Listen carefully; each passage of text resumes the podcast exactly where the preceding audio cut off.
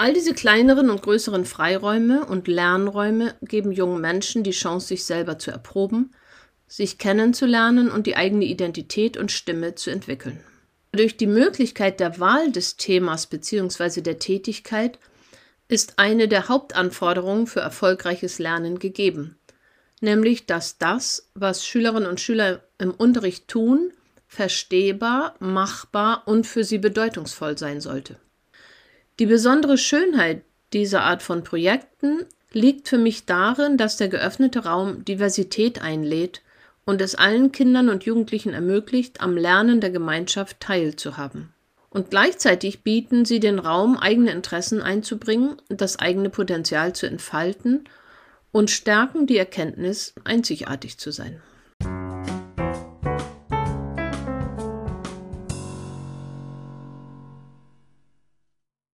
Herzlich willkommen zum Waldorf Lern Podcast Gegenwart hören, Zukunft gestalten.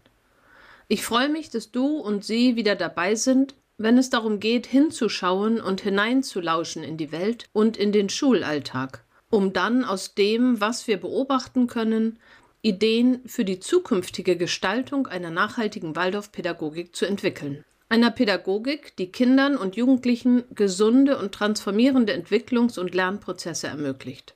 Und dabei wollen wir auch immer wieder die Frage stellen, was Lehrkräfte für eine nachhaltige professionelle Entwicklung brauchen und welche Quellen es gibt, um auch in herausfordernden Situationen die eigene Kreativität und Freude immer wieder neu zu wecken und zu entfalten. Heute soll es um Freiräume des Lernens gehen, um das Potenzial und die besondere Kraft kleinerer und größerer Projekte, in denen Schülerinnen und Schüler sich selber entdecken und erproben können. Als ich meiner erwachsenen Tochter kürzlich erzählte, dass ich am nächsten Tag zur Präsentation der Jahresarbeiten der 13. Klasse in die Schule fahren würde, fragte sie verwundert, die machen ihre Jahresarbeit jetzt erst? Haben die nichts anderes zu tun? Tatsächlich fand die Vorstellung der Arbeitsergebnisse der Jahresarbeiten in diesem Jahr erst nach den Herbstferien statt. Aufgrund der Lockdown-Situation hatten wir die Arbeitszeit immer wieder verlängert und den Präsentationstermin weiter und weiter nach hinten geschoben.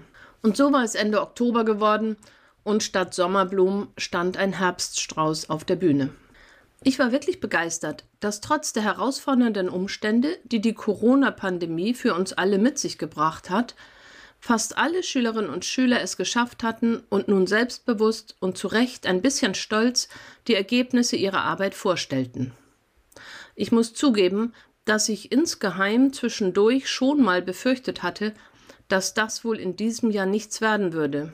Nicht zuletzt auch darum, weil mir als der Betreuerin dieses Projektes aufgrund all der durch Corona entstandenen Extraaufgaben eben auch manchmal die Kraft ausgegangen war.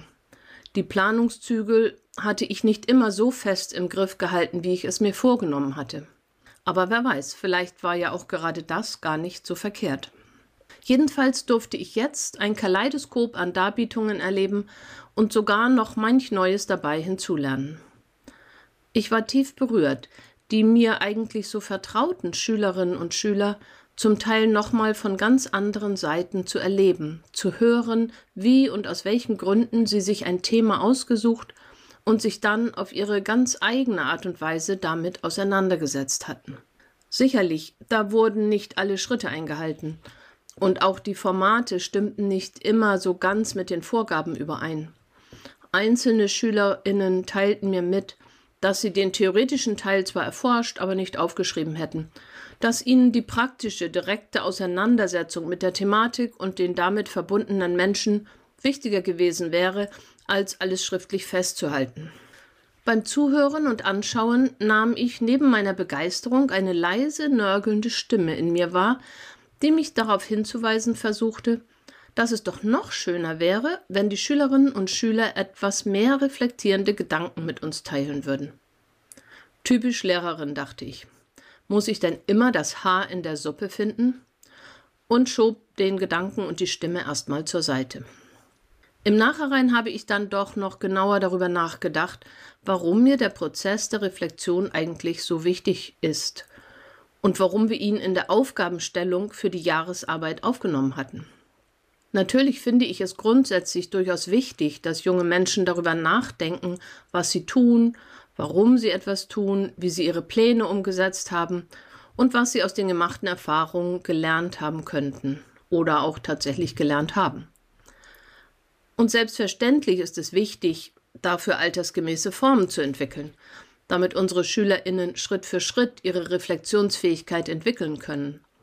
Mit Blick auf diese Jahresarbeitspräsentation kam aber auch die Frage hinzu, ob nicht manchmal vielleicht auch einfach die Wirkung an sich reicht und die persönliche Reflexion unter Umständen auch erst später kommen kann.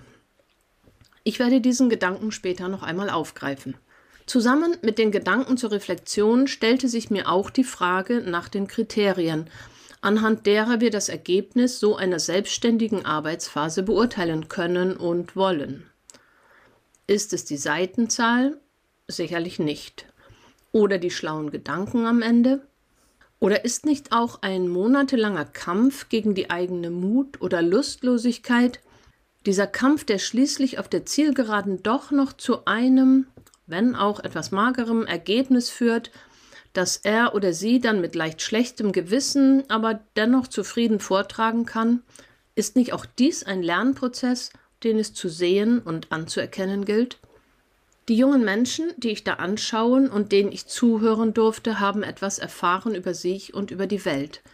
Manche haben das intensiviert, was sie auch vorher schon getan haben.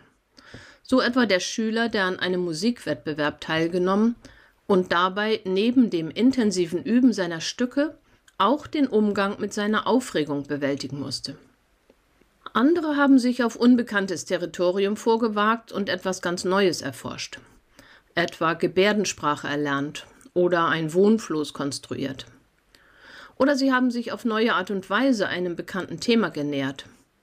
Zum Beispiel die spannende Geschichte des Flamenco entdeckt, nachdem sie schon jahrelang mit diesem Thema beschäftigt waren, hier dem Flamenco-Tanz.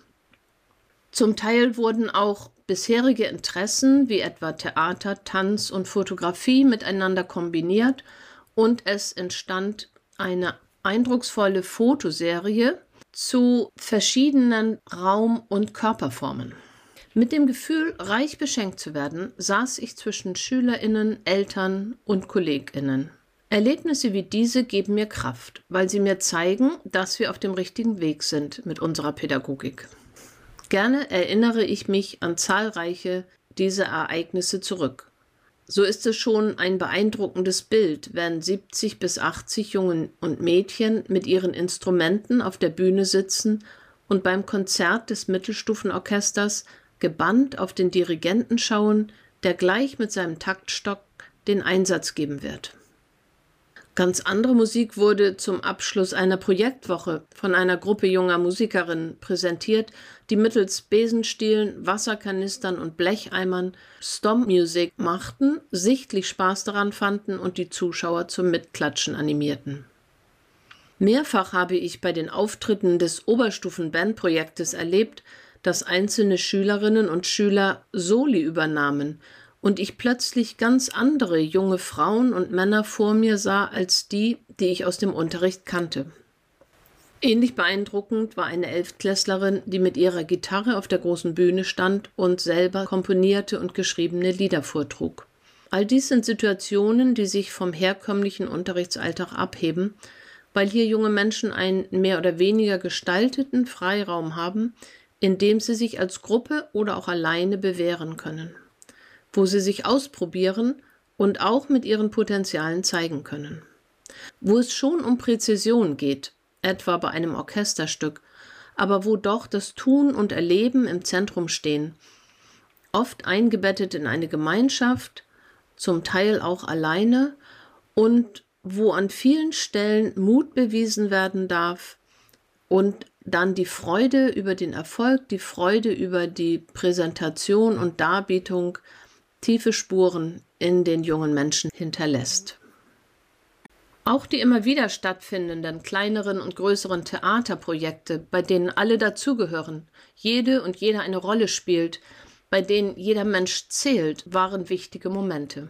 Etwa die vielen lang und ernsthaft geprobten Theaterstücke zu Erntedank, Michaeli, St. Martin oder zur Weihnachtszeit, die ich mit meinen Kindern miterleben durfte. Die Klassenspiele in der achten Klasse, die manchmal durchaus auch Herausforderungen bereithielten und bei denen auch Schmerzen den Lernweg begleiteten. Ich erinnere mich an den Tag, an dem meine Tochter nach Hause kam und zunächst verzweifelt beklagte, dass sie eine Rolle spielen sollte, die es überhaupt nicht gab in dem Stück. Drei Frauenrollen hatte der Klassenlehrer hinzuerfunden, weil die Klasse so viele Mädchen hatte.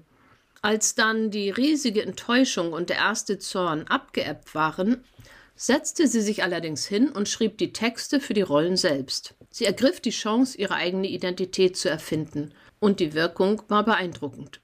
Fremdsprachenspiele, bei denen die einen stolz ihre zwei Sätze beitrugen, während andere fröhlich und begeistert die seitenlangen Texte der Hauptrolle lernten und alle sich bei der Aufführung wichtig und gesehen fühlten, und dann die Zwölfklassspiele, bei denen es für einige auch darum ging, die eigene Komfortzone zu verlassen, in denen Mut gefragt ist, sich auf Neues einzulassen und bisherige Grenzen auch mal zu überschreiten und den eigenen Horizont zu erweitern. Da dürfen die Inhalte ruhig schon auch herausfordernd sein. Ich erinnere mich an die Aufführung von Thornton Wilders, da sind wir gerade noch mal davon gekommen, nach der einige SchülerInnen freudig gestanden, dass sie nun nach einer sechswöchigen Probenzeit endlich verstanden hätten, worum es eigentlich ging.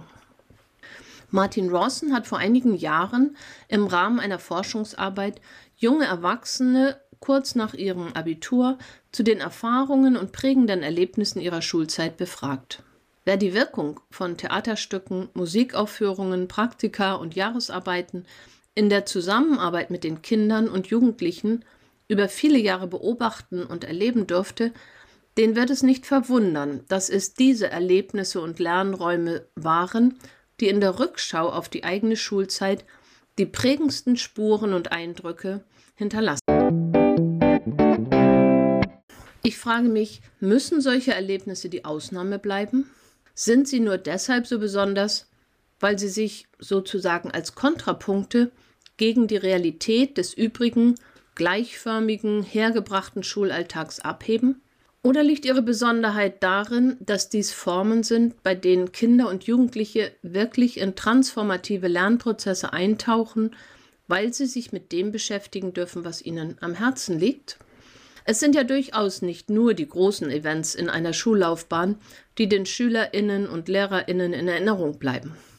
So habe ich immer wieder Situationen erlebt, wo Freiräume entstanden und Jugendliche die Chance ergriffen, Inhalt und Form ihres Lernens und also ihres Tuns selber zu wählen und zu gestalten. Etwa in einer elften Klasse, wo ich eine zweiwöchige Englischepoche geplant hatte. Als ich das Thema vorstellte, schlug mir alles andere als Interesse und Begeisterung entgegen. Und da ich mittlerweile nach einigen Auseinandersetzungen und vielen Diskussionen mit der Klasse ein gutes Verhältnis zu diesen Schülerinnen und Schülern hatte, ging ich auf die Stimmung ein, dachte kurz nach und überließ dann den jungen Erwachsenen das Ruder mit der Ansage, Sie überlegen, was Sie in Englisch dazulernen und vertiefen möchten suchen sich ein Thema, das sie interessiert und erstellen einen Plan, wie sie dieses Thema bearbeiten wollen und was sie dabei gerne lernen möchten. Und dann legten die Schülerinnen los. Zwei Wochen, jeden Tag 90 Minuten Englischunterricht. The stage is yours. Ich war dabei, bot meine Hilfe an, zeigte Interesse an den verschiedenen Themen, korrigierte Texte, wenn gewünscht, und beobachtete ansonsten, was da so vor sich ging. Das Spektrum der Themen und Arbeitsweisen war, wie zu erwarten, erstaunlich groß. Einige arbeiteten alleine, andere zu zweit oder zu dritt. Ein Paar war dabei, einfach mal ein Kapitel aus einem Buch zu übersetzen. Einige Schülerinnen hatten sich Lieder ausgewählt von Interpreten, die sie gerne hörten, und wollten diese übersetzen, um herauszufinden, worum es eigentlich ging. Andere hatten sich vorgenommen, aus einer Lektüre, die wir kürzlich beendet hatten, ein Hörspiel zu erstellen und waren jetzt damit beschäftigt, die technischen Möglichkeiten der Aufnahme zu erproben. Andere hatten sich vorgenommen, ein bestimmtes Grammatikkapitel für sich zu erschließen und sich gegenseitig Aufgaben auszudenken um die anderen herauszufordern und auch zu schauen, ob sie den bearbeiteten Stoff verstanden hatten. Zwei Mädchen, die die Absicht hatten, als Au pair ins Ausland zu gehen, nahmen sich vor, ein Kochbuch zu erstellen, in dem sie Lieblingsgerichte, die sie zu Hause hatten, in die Fremdsprache übertragen haben. Das Spektrum war breit. Etliche der Aufgaben hätte ich mir so vermutlich nicht ausgedacht. Aber ich war doch beeindruckt zu sehen, mit wie viel Eifer die Jugendlichen bei der Arbeit waren. Beim Feedback trat vor allem hervor, wie sie es genossen hatten, sich selber eine Aufgabe zu stellen, dass sie sehr motiviert dadurch waren, dass sie selber Texte aussuchen konnten, dass sie sich ihre Aufgaben selber zusammenstellen konnten, aber dass sie auch durchaus die Herausforderung darin sahen, all diese Entscheidungen selber zu treffen und auch selber dann für die Umsetzung sorgen zu müssen. Etwas machen, was mich interessiert, in meinem eigenen Tempo, angebunden an meine Interessen, an das, was ich gerade wichtig finde und selber zu Erkenntnissen kommen zu können. Das waren die wesentlichsten Aspekte des Feedbacks, die die Jugendlichen am Ende dieses Projektes äußerten. Kürzlich, während der Corona-Fernunterrichtszeit, ergab sich eine Situation in Klasse 10. In unserem Epochenplan war irgendwie eine Lücke entstanden. In Klasse 10 war kurzfristig für eine Woche der Hauptunterricht unbesetzt.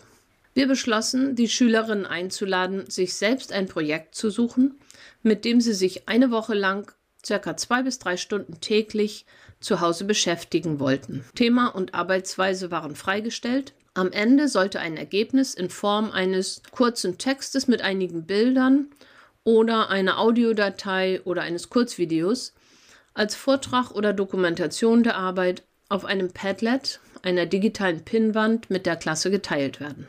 Die Schülerinnen und Schüler arbeiteten vollkommen selbstständig in dieser Woche und die Rückmeldungen waren durchweg und überraschend positiv. Die Jugendlichen fanden es super, dass sie selbst entscheiden durften, womit sie sich beschäftigten und wie sie ihre Arbeitszeit dafür einteilen wollten. Bei vielen kam dann auch mehr als drei Stunden Arbeitseinsatz am Tag heraus. Und die Ergebnisse waren beachtlich, vielfältig und interessant. Da gab es eine aus Paletten erstellte Küchenzeile auf dem Balkon, einen Webshop für fairen Kaffeehandel, Kleidungsstücke aus abgecycelten Klamotten, ein Reisetagebuch, ein neu gestrichenes und eingerichtetes Zimmer, ein neues Bett, ebenfalls aus Paletten gebaut, eine Sammlung von Porträtzeichnungen, Graffiti-Entwürfe, und ganz viele frohe und stolze ZehnklässlerInnen, die das Gefühl hatten, etwas getan und dazugelernt zu haben, was sie schon immer mal tun und lernen wollten. So war ein Lückenbüßer unverhofft zu einem Highlight geworden. Was mich bei solchen freien Projekten besonders begeistert, ist, dass durch die individuelle Themenwahl alle Schülerinnen und Schüler die Möglichkeit haben, etwas zu finden, was ihren Interessen und Fähigkeiten entspricht auch wenn der Entscheidungsprozess dazu gar nicht so einfach ist für einige. Dabei heißt das aber gar nicht, dass niemand etwas dazulernen würde. Ich bin immer wieder überrascht, dass die Schülerinnen sich durchaus Herausforderungen suchen, Aufgaben wählen, die sie schon auch an ihre Grenzen bringen. Aber durch die Möglichkeit der Wahl des Themas bzw. der Tätigkeit ist eine der Hauptanforderungen für erfolgreiches Lernen gegeben nämlich dass das, was Schülerinnen und Schüler im Unterricht tun, verstehbar, machbar und für sie bedeutungsvoll sein sollte. Dadurch, dass niemand durch die Aufgabenstellung ausgegrenzt wird, können alle an der Aufgabe wachsen und an der Gemeinschaft teilhaben.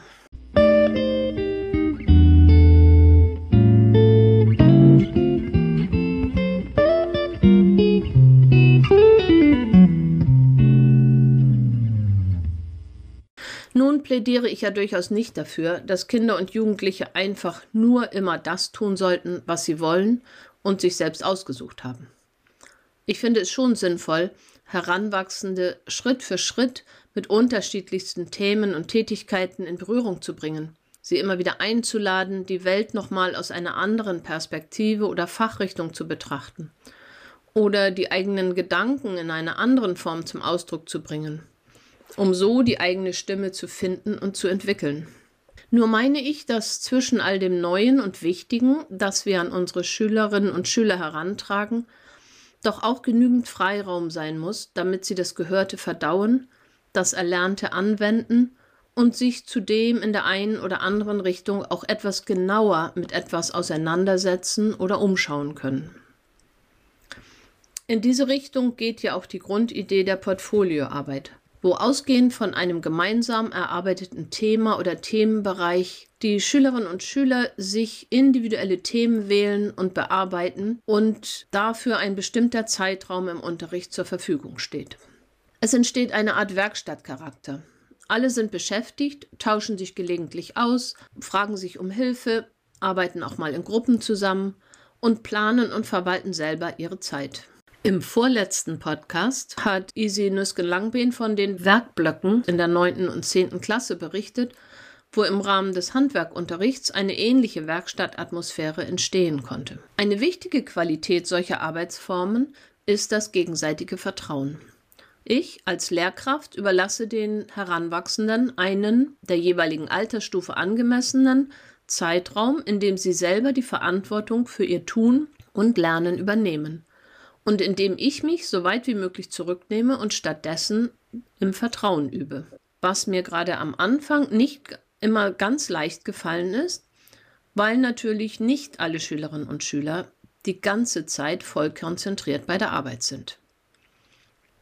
Bei diesen Projekten gibt es bestimmte Vorgaben, was die Dokumentation oder abschließende Präsentation der Arbeit betrifft, und gelegentlich werde ich auch an den Gesamtzeitrahmen und etwaige Termine erinnern. Ich erinnere mich an ein Projekt im Englischunterricht, bei dem ich mit einer Klasse West Side Story gelesen hatte und die Schülerinnen und Schüler nun die Aufgaben hatten, über einige Wochen hinweg selbstständig an einem Thema zu arbeiten, das aus ihrer Sicht auf irgendeine Art und Weise mit der Zeit, mit dem Thema oder einem anderen Aspekt des Musicals zu tun hatte. Es gab sehr viele verschiedene Ideen dazu. Einige Schülerinnen und Schüler arbeiten an Zeitungen aus der Zeit, andere bereiteten ein kleines Theaterstück vor und auch eine Gruppe war dabei, Abschnitte aus dem Theaterstück als Hörspiel aufzunehmen. Zur abschließenden Präsentation des Projektes hatten wir einen Elternabend geplant, an den ich auch regelmäßig erinnerte.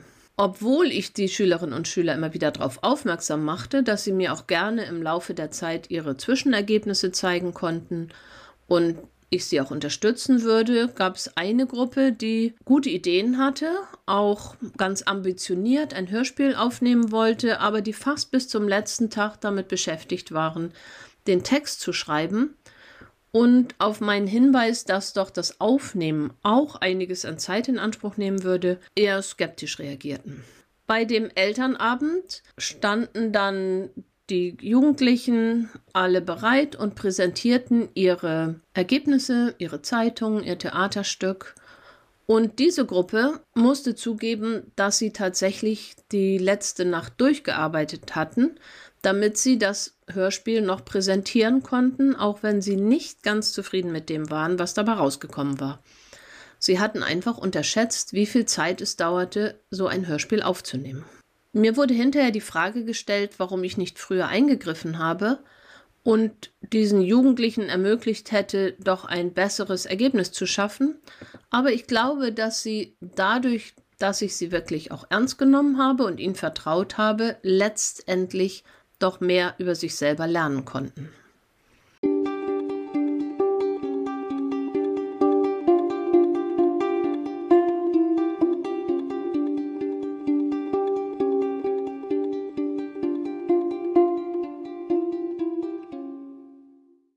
Beispiele für diese Art von Projekten gibt es eigentlich durch die ganze Schulzeit hindurch. Ich sehe in unserer Schule Dritt- oder Viertklässlerinnen zu zweit auf dem Flur sitzen und miteinander Bücher lesen.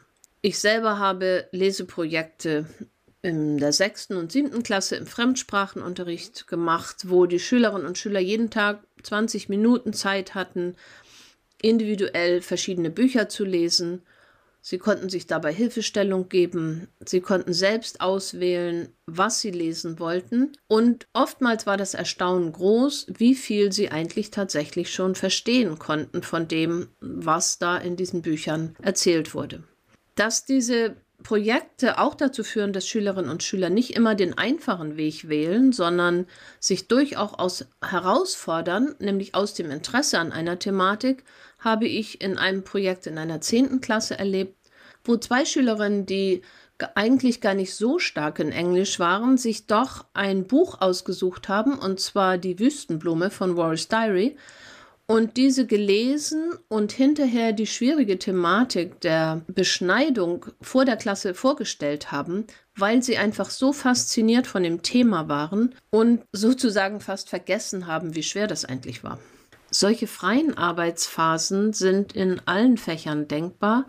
So habe ich in Chemie oder in Biologie öfter den Schülerinnen und Schülern die Möglichkeit gegeben, am Ende einer Epoche die Thematik so für sich zusammenzufassen, wie sie es sinnvoll finden und in eine eigene Form zu bringen. Sei es ein Artikel, sei es eine Mindmap. Dabei ist auch schon mal ein kleines, eine kleine Broschüre entstanden.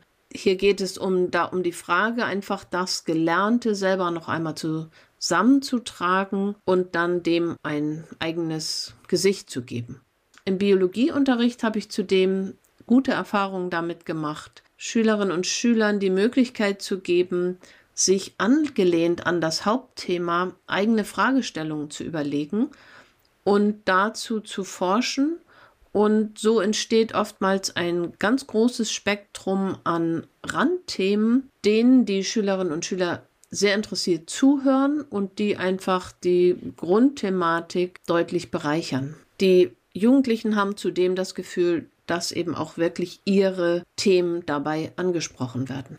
Für mich als Lehrkraft bringt diese frei individuelle Themenwahl einen großen Vorteil mit sich. Und zwar kann ich immer wieder Texte zu verschiedenen Themen lesen und musst nicht 30 mal 36 mal den gleichen Aufsatz korrigieren. Das habe ich immer wieder als sehr bereichernd und auch kraftspendend erlebt. Wenn eine Schule dazu kommt, diese Projekte auch regelmäßig zu verankern, ist es natürlich auch wichtig und auch sinnvoll, dass die Schülerinnen und Schüler schrittweise in die entsprechenden Methoden eingeführt werden.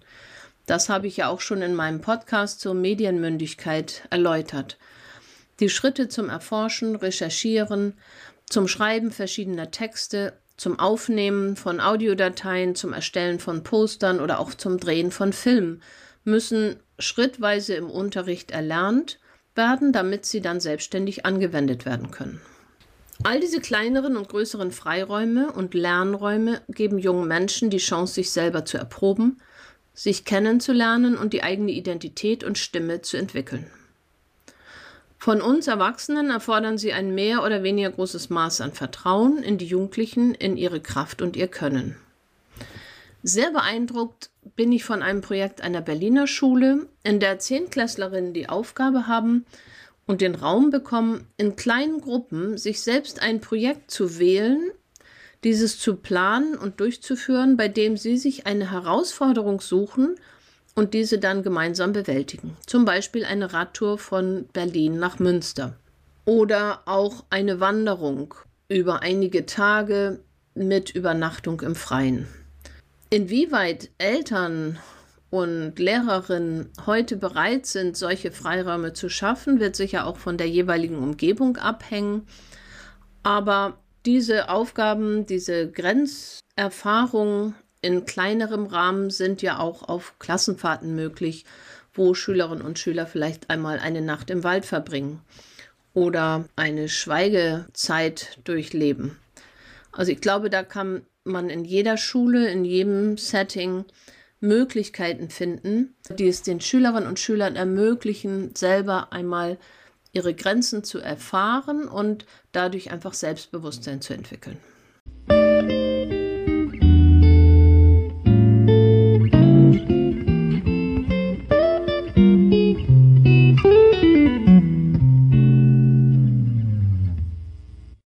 Ein zweiter, ebenfalls wesentlicher Aspekt bei solchen Projekten ist die Anbindung an die Welt.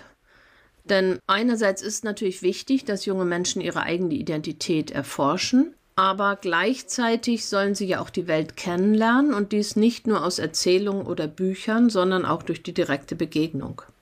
In den unteren Klassen sind es die Ausflüge in die Umgebung, Besuche bei Handwerksbetrieben, in der Mittelstufe Forstpraktika oder auch das Landbaupraktikum in der neunten Klasse, bei dem Schülerinnen und Schüler lernen, was die Grundlagen unseres Lebens darstellt und wo die Grundlagen unserer Ernährung liegen.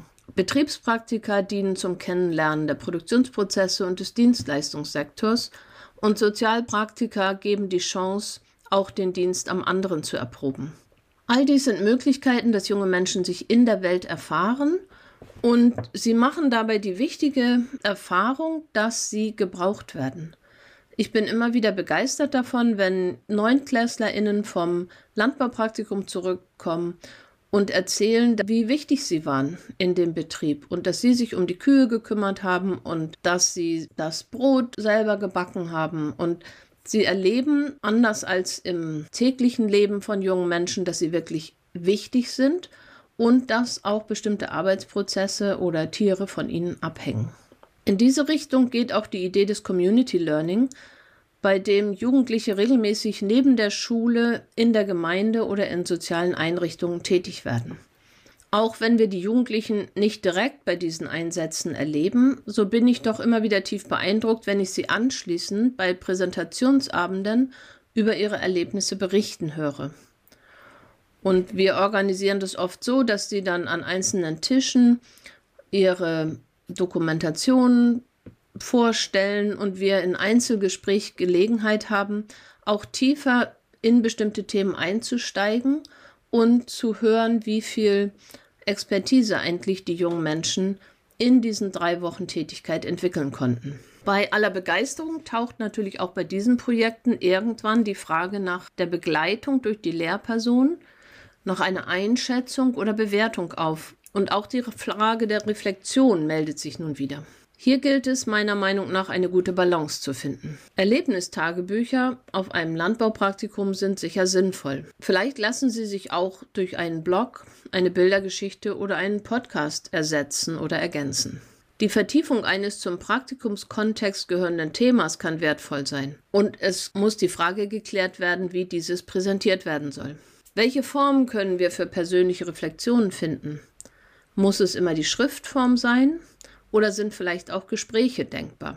In einem der ersten Podcasts erzählt Turandot Debarge von Gesprächen, die sie mit ihren Schülerinnen und Schülern geführt hat, indem sie zurückgeguckt hat auf das Schuljahr. Und ich glaube, dass diese Dialogform der Evaluation, der Einschätzung immer mehr an Bedeutung gewinnen und es gut ist, dafür viel Raum zu schaffen. Wichtig ist, dass jedes bewertende Feedback sich auf klare Kriterien stützt. Bei den Praktika ist meiner Meinung nach das Durchhalten sicherlich die größte Leistung, die es zu wertschätzen gilt. Wenn wir den Jugendlichen helfen wollen, selber zu entdecken und zu wertschätzen, was sie tatsächlich alles geleistet und gelernt haben bei ihrem Einsatz, dann bieten Kompetenzdarstellungen eine gute Möglichkeit dafür ein. Wir laden die Schülerinnen und Schüler ein, ihre Tätigkeiten am jeweiligen Arbeitsplatz oder bei einem Projekt selber zu beschreiben und dabei zwischen den verschiedenen Fähigkeiten und Kompetenzbereichen zu unterscheiden. Welches Fachwissen war nötig und wurde gelernt? Welche Methoden mussten angewandt werden? Welche sozialen Fähigkeiten spielten eine Rolle? Und welche Aspekte der Selbstkompetenz waren besonders gefragt? Ich erinnere mich lebhaft an das Erstaunen der Jugendlichen, wenn ihnen plötzlich bewusst wurde, auf wie vielen Ebenen sie etwas geleistet und dazugelernt hatten dass zum Beispiel die Teilnahme am Klassenspiel deutlich mehr von ihnen gefordert hatte als nur das Auswendiglernen eines Rollentextes. Da war dann noch die Arbeit an den Kostümen und die Mitarbeit bei den Aufwärmübungen, die Unterstützung von Mitspielerinnen beim Szenenproben und die Selbstdisziplin, im Zuschauerraum leise zu sein, wenn andere auf der Bühne probten. Und dann die Raumwahrnehmung beim Bewegen auf der Bühne, die Arbeit an der eigenen Stimme, der Mut, sich vor einem Publikum zu zeigen und vieles mehr. Es spricht also einiges für eine angeleitete Reflexion, aber es muss auch Momente des reinen Seins, der Hingabe an die Tätigkeit, die Konzentration auf die unmittelbare Wahrnehmung geben. Es ist an uns, im Gespräch mit unseren Kolleginnen und Kollegen und aus der wachen Beobachtung der Schülerinnen und Schüler heraus, eine gute, gesunde Balance dafür zu finden. Ich hoffe, es ist deutlich geworden, worum es mir heute geht. Ich plädiere dafür, dass wir mehr Mut haben, den Schülerinnen und Schülern etwas von der uns oft so knapp bemessen erscheinenden Unterrichtszeit abzugeben, damit sie sich in kleineren und größeren Projekten selber Themen und dazu passende Arbeitsweisen wählen und so eigene Lernwege erkunden und beschreiten können. Die besondere Schönheit dieser Art von Projekten liegt für mich darin, dass der geöffnete Raum Diversität einlädt und es allen Kindern und Jugendlichen ermöglicht, am Lernen der Gemeinschaft teilzuhaben. Und gleichzeitig bieten sie den Raum, eigene Interessen einzubringen, das eigene Potenzial zu entfalten und stärken die Erkenntnis der Einzelnen, einzigartig zu sein. Praktika und Weltbegegnungsprojekte ermöglichen es Jugendlichen, sich in der Welt zu erleben, ihre Schwächen und Stärken zu erfahren und sie bestärken junge Menschen in dem Gefühl, Verantwortung für sich selbst übernehmen und etwas in der Welt bewegen zu können. Selbstverständlich brauchen solche Projekte einen Rahmen, der den Möglichkeiten und Altersstufen angemessen ist, damit Freiheit nicht zur Überforderung wird. Allerdings durfte ich auch immer wieder erleben, dass junge Menschen zu sehr viel mehr Selbstverantwortung in der Lage waren als zunächst gedacht, wenn sie die Chance dazu bekamen. Ich bedanke mich fürs Zuhören und hoffe, dass ich den Keim für das eine oder andere kollegiale Gespräch legen konnte. Ich freue mich über Kommentare und Rückmeldungen, gerne auch direkt bei den 14-tägig stattfindenden Online-Dialogen von Waldorf lernt. Und nun sage ich Tschüss und bis zum nächsten Mal.